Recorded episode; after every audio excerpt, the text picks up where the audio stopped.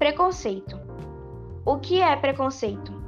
Preconceito é o ato de julgar algo, alguém, antes de conhecer o objeto de juízo.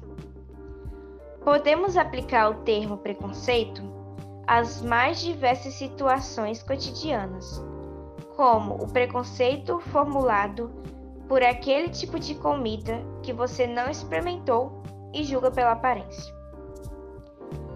Preconceito nas relações humanas. Esse preconceito acontece das mais variadas formas e pelos mais variados motivos. Pode ter origem na cor da pele, na religião, no país ou cidade de origem, na aparência física, no gênero, na sexualidade, etc. Qualquer forma de preconceito nas relações humanas é prejudicial para o desenvolvimento de uma sociedade justa e democrática. O preconceito em relação à filosofia.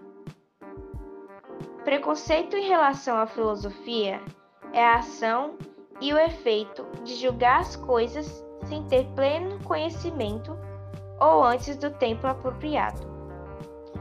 De acordo com o filósofo Bombio, o preconceito se constitui de uma opinião que é aceita passivamente, sem passar pelo crivo do raciocínio da razão.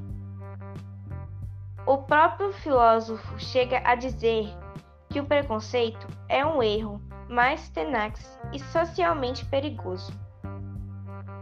Jean-Paul Sartre, o filósofo, desenvolve uma análise psicológica do preconceito antissemita, que possibilita a compreensão de alguns aspectos relevantes do desenvolvimento de sentimentos preconceituosos.